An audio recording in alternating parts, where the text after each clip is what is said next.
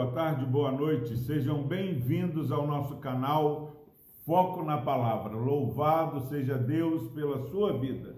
Palavra do Senhor no livro do profeta Isaías, capítulo 26, versículo 3, diz o seguinte: a palavra do Senhor. Tu, Senhor, conservarás em perfeita paz aquele cujo propósito é firme, porque ele confia em ti. Graças a Deus pela preciosa palavra do Senhor. Se há algo que está escasso em nossos dias, é paz. Há no mundo um grande caos, uma grande confusão. Quantas brigas nos lares entre pessoas queridas, pessoas que se amam. Quantas ansiedades nós temos vivido porque é, os problemas se avolumam a cada dia. Mas para você que está passando por estes é, momentos difíceis, está precisando de paz. Se você recentemente falou, não aguento mais essa situação, eu preciso de paz na minha vida, eu preciso de paz no meu lar. Essa palavra é para você, meu irmão, que está necessitado de paz.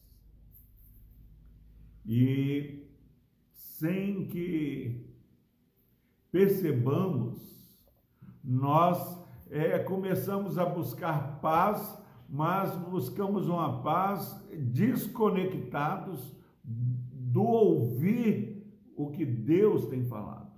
E aqui neste versículo nós temos Deus falando através do profeta Isaías: Tu, Senhor, conservarás em perfeita paz Significa que a paz que não é perfeita é a paz proposta pelo mundo, uma paz onde temos licença para fazer é, aquilo que um, dá no nosso pensamento, aquilo que o nosso é, eu deseja, uma paz que passa pelo governo do eu, não é essa paz que Isaías está falando, não é essa paz que Jesus fala, não é essa paz que a Bíblia ensina.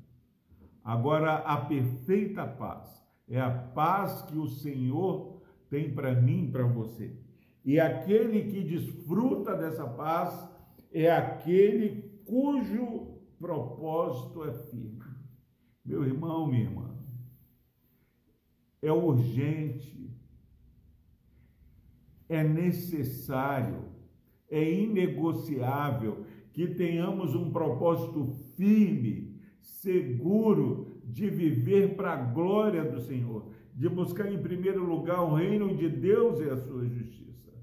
É, o nosso Senhor Jesus fala lá no Sermão do Monte, em Mateus, que nós precisamos buscar em primeiro lugar o reino de Deus e a sua justiça. Toda a palavra concorda que Deus conserva em perfeita paz aquele cujo propósito é firme. Não deixe o seu, seu eu, a sua vontade, o seu desejo da carne dominar a sua vida. Seja guiado pelo Senhor. Deus conserve em perfeita paz aquele cujo propósito é firme. Meus irmãos, eu me lembro que é, Saul ele já estava num caminho de queda e ele sendo pressionado na batalha, avolumando é, a pressão da guerra, ele faz o que ele não era chamado para fazer. E quando o homem de Deus chega e, e, e, fala o que que você fez, ele dá a desculpa. Olha, eu fiz isso por causa da pressão.